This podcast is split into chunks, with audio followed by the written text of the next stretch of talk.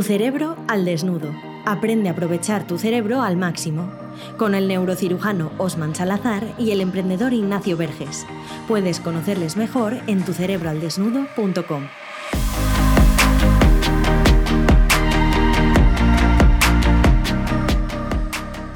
Te damos la bienvenida una semana más al podcast de Tu Cerebro al Desnudo, este podcast en el que estamos conociendo ese órgano tan complejo y fascinante que es nuestro cerebro para potenciarlo al máximo. Y para eso tenemos aquí a nuestro querido neurocirujano Osman Salazar. ¿Qué, qué tal estás, Osman? ¿Cómo ha ido tu semana? Intensa, intensa. La verdad que mm, hemos estado tocando temas muy interesantes y que han ido también acorde un poco a la necesidad y el espíritu de los tiempos. No solo me sucede a mí, no solo te sucede a ti, que creo que nos sucede a todos. Y mm, la verdad que animado, contento y con ganas de seguir avanzando en esto. Honestamente, cada vez estoy con más, con más ganas. ¿Y tú qué tal? ¿Qué me cuentas? ¿Qué nos cuentas a todos? Pues bien, estamos eh, estresados pero ilusionados con muchas cosas que estamos preparando y que pronto se irán viendo. Y tocando eso lo que dices, llevamos unos cuantos temas que yo creo que hemos tocado teclas muy interesantes de la sociedad actual, que han sido muy útiles para nosotros los primeros. y sobre todo. Sobre todo, ¿no? Y pero que al mismo tiempo, pues estamos viendo que también son útiles para mucha gente y eso, pues, eh, reconforta. Así que, que, bien, estamos haciendo algo interesante en, en esta vida, ¿no? y hoy vamos a hablar de, del tema de cuándo desconectar, porque esto es algo que yo creo que seguramente es el principal error que cometemos y que acaba derivando en muchos de los problemas que hemos hablado en, episodios anteriores. Y es que lo más difícil es cómo sé yo cuándo necesito desconectar antes de que sea tarde. y esa es la primera pregunta con la que empezamos. Por supuesto, porque y hay que dividir esa pregunta en unas cuantas preguntitas más pequeñas para poderle dar respuesta. Lo primero es de qué vamos a desconectar. Y aquí es la pregunta más importante y te explico el por qué. El cerebro humano es un profesional en sustituir una pregunta por otra. Por ejemplo, estoy, tengo una crisis existencial o estoy agotado, estoy triste. Cuando realmente lo que sucede es que es que estoy en un trabajo que no me satisface. O estoy en una relación que no va a ningún sitio. O estoy decepcionado conmigo mismo. Entonces, creamos una serie de etiquetas y cosas que pretendemos que alejándonos de ellas, desconectando de ellas, se van a resolver. Con lo cual, eh, ¿cuándo hay que desconectar? Cuando identifiquemos la causa concreta y específica que nos tiene cansados, agobiados, quemados, etc. El primer paso es identificar la causa real, no la causa aparente. Y una vez identificada, cuanto antes. es decir, cuanto antes mejor. Pero entiendo tu pregunta. Tu pregunta va, ¿qué me puede alertar a mí de que necesito desconectar? Exactamente. ¿Cuáles son los síntomas? Entonces, en el momento en el que se tienen que dar dos de las siguientes tres características. La neurociencia cognitiva tiene distintos componentes, pero siempre los mencionamos para recordarlos. El componente emocional, afectivo, el componente psicológico, intelectual, cognitivo propiamente dicho, y el componente conductual del comportamiento. En el momento en el que una situación, un evento o una característica nos hace que empecemos a sentirnos mal, unas emociones negativas, cualesquiera que estas fuesen, tristeza, frustración, enfado, etcétera, etcétera, o empezamos a estar más irritables, la irritabilidad es, el primer, la primera respuesta en la que deriva de luego a las anteriores. En el que nos cuesta quitar nuestra atención de esa incomodidad, nos hace que estemos pensando, eso se llama rumiación, que estemos pensando continuamente en esto mismo. Esto ya es el segundo punto. La emoción es el primero. Se altera nuestro pensamiento y, si hemos llegado al punto en el que estamos tomando decisiones, está alterando nuestra capacidad de decisión. Vemos que estamos, pongo un ejemplo, mm, haciendo mal lo que nuestro trabajo, por ejemplo, o estamos irritables con las otras personas y nos alejamos o les gritamos o estamos tomando conductas evitativas o agresivas, todo aquello que son una serie de conductas que nos pertenecen a nuestra forma habitual de comportarnos, esto también es una, un motivo para desconectar. De forma preferente, las emociones, el, el tener la capacidad de poder sentir y, de, y darle la importancia que tiene a lo que sentimos, sería lo ideal, porque nos evita llegar a las siguientes fases, que altere nuestro pensamiento y que altere nuestras decisiones. Vale. Pero bueno, ya sabemos tres fases, para por si acaso en la primera no nos damos cuenta que nos pasa a muchos, por lo menos tenemos dos más, ¿no? Para, Al final casi siempre llegamos a la tercera todos. Llegamos a la tercera, sí. De hecho, vamos a hablar un poco de eso porque eh, aquí siempre decimos que hacemos este podcast eh, primero intentando que nos ayude a nosotros y para después ayudar a la gente, intentamos entendernos, ¿no? Vamos a hablar de nuestros casos también. Voy a empezar yo para romper el hielo, pero es verdad que a mí, por ejemplo, me cuesta mucho desconectar del trabajo y ojo que yo estoy emprendiendo, pero a veces yo mismo soy el kamikaze que acabo poniéndome una carga de trabajo excesiva.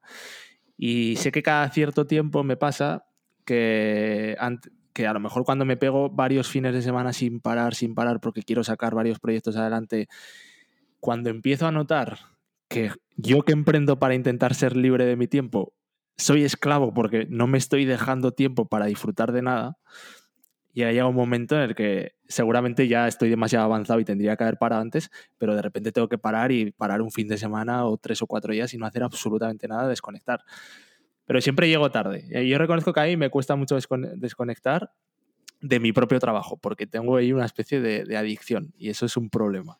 ¿A ti qué te, qué te pasa? La verdad que a mí, yo llego a ese punto también. Sin embargo, como llevo coexistiendo bastante con, conmigo y con esta tendencia que yo cada cierto tiempo tiendo a, a mm, desencantarme o a desesperarme, ¿no? Eh, suelo tener unas expectativas demasiado altas de lo que, de cómo me gustaría vivir o de lo que me gustaría alcanzar. Y entonces, mm, antes, cuando, cuando era adolescente, estallaba continuamente. lo que tiene los años es que mm, te va dando herramientas. Entonces, ahora me conozco, noto cuando, eh, lo primero, en la primera fase ya me estoy sintiendo mal, empiezo a sentirme incómodo, que algo no está bien. Ahora normalmente suelo parar allí, suelo, no quiere decir que lo haga. en, y luego, cuando... Mm, donde a mí más me afecta es en la segunda fase, es en la fase de la rumiación. Tengo ciertos rasgos obsesivos, le doy vueltas, no una, no, no mil, diez mil veces a las cosas. Y cuando llega la conducta, que rara vez llega realmente a una conducta nociva para mí, pero sí se altera mucho mi bienestar porque en la segunda fase vamos, es, se difunde en su máximo esplendor y es lo que más acapara mi atención, que está completamente puesta allí. Entonces, en mi caso, es, eh, he ido aprendiendo a que, la, a que la debacle suceda cada vez más lejos, pero sigue sucediendo, claro. Bueno, pues a, a ver, yo creo que habrá gente que habrá empatizado un poco, porque se pensaría, ostras, Osman es, inhumano, porque como conoce también el cerebro no le pasan estas cosas. Pues sí, Osman es humano, por mucho que conozca, tiene las herramientas, como habéis visto, él se sabe identificar y, y es lo que pretendemos hacer todos, ir conociendo esas cosas pero también le pasan estas cosas que no. Esto, esto lo va a opinar la gente, como tú bien dices, que no me conoce. Pero los que me conocen de esto dicen, mira, de inhumano, nada. Ahí, ahí. Los que te conocen ya te han sufrido. pero puede, haber, gente que esté escuchando y diga, ostras, ¿cuánto sabe Osman del cerebro? Seguro que lleva todo muy bien. Bueno, pues a todos nos pasa, ¿no? Esto es un aprendizaje continuo. Vale, sabemos ya que es importante desconectar, pero realmente, ¿qué, ¿qué se produce ahí en el cerebro cuando desconectas un tiempo, pues por ejemplo, se habla mucho de los retiros. Cuando es un retiro de cierta duración o, pasas unos tiempo prolongado de desconexión, ¿qué pasa? ¿Se recarga tu cerebro? ¿Qué pasa ahí? Momento de dar una pausa a tu cerebro para aprender mejor. Primer mito que hay que desmontar. Y esto, ahí está el problema. La gente cuando escucha la palabra desconexión se imagina esto, un año sabático, unas vacaciones, y lo que provee y lo que produce esto es que entres en una necesidad mm, enfermiza de que llegue las vacaciones. O sea, tienes puestas tus expectativas como que las vacaciones te van a resolver la vida. No, es así como funciona. Y ya un año sabático, ¿cuántas personas? Yo no lo tengo, por ejemplo, y muy pocas personas tienen la capacidad económica y circunstancial de poderse permitir un año sabático. A ver, estar un año absolutamente sin trabajar, cobrando, manteniendo el nivel de vida que todos queremos, las hay, pero son las menos. Lo importante de la desconexión es saber que debe de tenerse la capacidad de desconectar en el día a día. Recordar que este podcast es en la neurociencia cotidiana, del día a día. Y aquí sí entra mucho de la industria y la arte y ciencia del bienestar. Aspectos como la meditación, como el mindfulness, el ser plenamente conscientes de manejar nuestra atención, por lo menos eh, nos centramos en la segunda etapa, y si logramos avanzar a la primera etapa en la tener una adecuada lectura de nuestras emociones, algo que se llama lexitimia, por cierto, estas palabras que se utilizan en, en, neurociencia, nos permitirá poder orientar nuestros recursos en el momento y en el lugar adecuados, que es todos los días. Si tienes un problema en el trabajo, un ejemplo, tú te has puesto el, tu lista de hoy. Los empresarios manejan mucho estos to-do lists, ¿no? ¿Qué tengo que hacer hoy? Y no la cubres, bueno, no pasa nada. Ese es el momento de decir, bueno, he hecho todo lo que podía. Si sí, bien. Si no, no pasa nada. En el momento en el que empiezas a sentirte mal al respecto, a rumiar lo que ha sucedido y a, a que tu atención se quede puesta allí, ya has perdido una oportunidad de desconectar. El resumen es cuándo hay que desconectar cuanto antes. ¿Qué efecto se produce en el cerebro? Si no se desconecta, si no permitimos que haya esta, esta red de funcionamiento por defecto, Default Mode Network, lo que hace en último término es juntar los dos hemisferios del cerebro, distintas partes de ellas. Eh, mencionaré los nombres porque esto es un capítulo de neurociencia. Está el cíngulo posterior, está la corteza parietal inferior y posterior. Entonces, dentro de ellos lo que hace es esto que hagamos divagar. Le permite a nuestro cerebro poder procesar más eficientemente la información. El desconectar permite que las carreteras literalmente estén más conectadas, que haya más vías y que haya más capacidad de poder transmitir información. Y eso es muy importante tenerlo en cuenta porque creemos con esta sociedad enfocada a la productividad, enfocada al éxito, enfocada al, enfocada al enfoque, a la atención, que hay una red, también está la red atencional y está la red ejecutiva. Son distintas y lo que permite la desconexión es limpiar las carreteras, aumentar su número para que estén listas para cuando utilicemos la red atencional y la red ejecutiva, poder rendir mejor. Es fundamental. Fíjate que hay algo que es muy interesante, porque yo también te quería sacar el tema del año sabático, pero lo que has nombrado es clave. Siempre estamos hablando de los hábitos. O sea, esto tiene que ser un hábito en tu día a día. No puedes estar esperando a tener un año sabático que es algo muy improbable eh, no puedes estar esperando a ese, esas dos semanas de vacaciones en agosto, porque es algo absurdo, porque no puede ser que solo desconectes dos semanas de las 56 que hay en el año. 52, ¿eh? 52, ¿eh? perdona. Nos han dado un mes de más, nos han dado un mes de más del año. Ojalá, si tuviéramos un mes de más sería para trabajar y no para desconectar. Exactamente.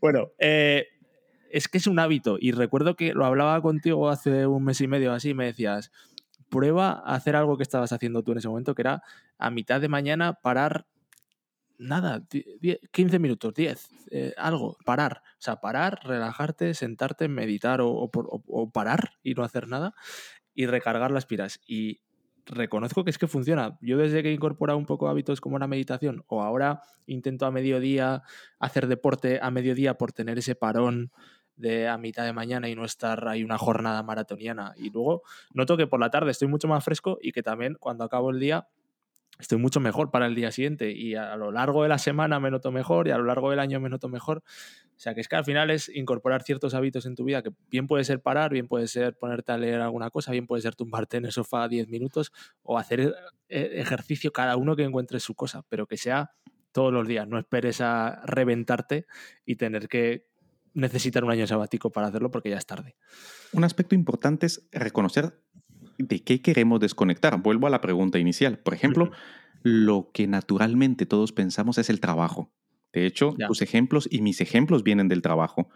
Pero a lo mejor necesitamos desconectar de un duelo que no hemos procesado, por ejemplo.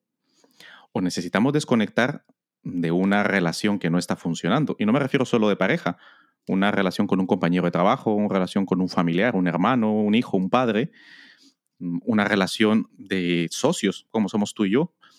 A lo mejor, y no necesariamente es el trabajo per se, la desconexión se produce, es decir, los beneficios de la desconexión se producen, valga la redundancia, cuando nos desconectamos de lo que nos está manteniendo constantemente en un modo de tensión.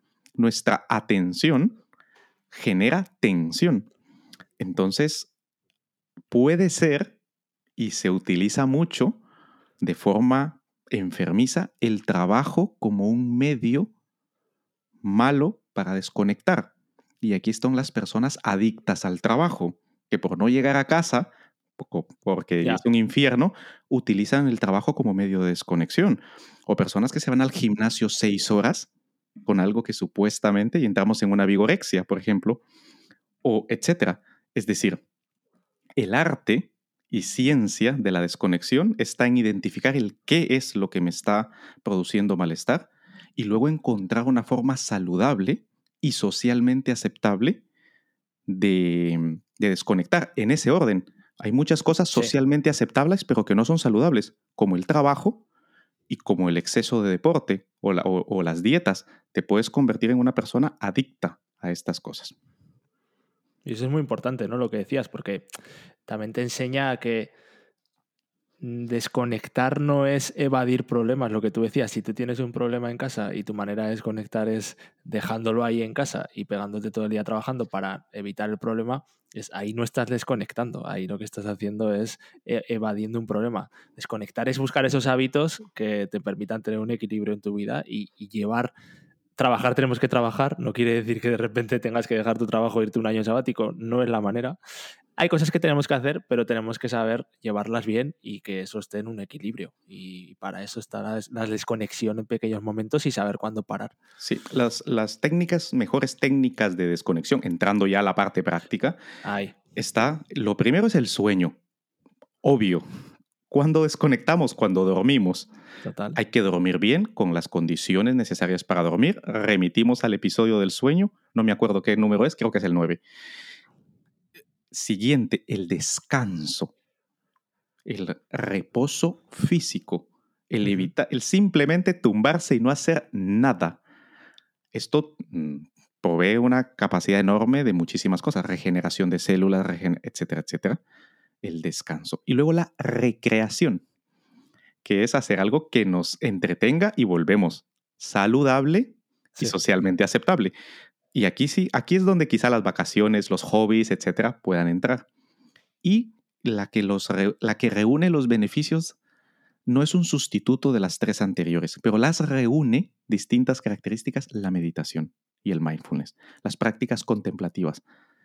Sacan lo mejor del sueño, lo mejor de la recreación y lo mejor del descanso para forzar, es decir, induce activamente un estado de desactivación de la atención. Y los beneficios que tiene son innumerables. Vale. Pues ahí queda eso, creo que capítulo también para que nos apliquemos muchos. Osman y yo los primeros, ya veis que, somos autocríticos.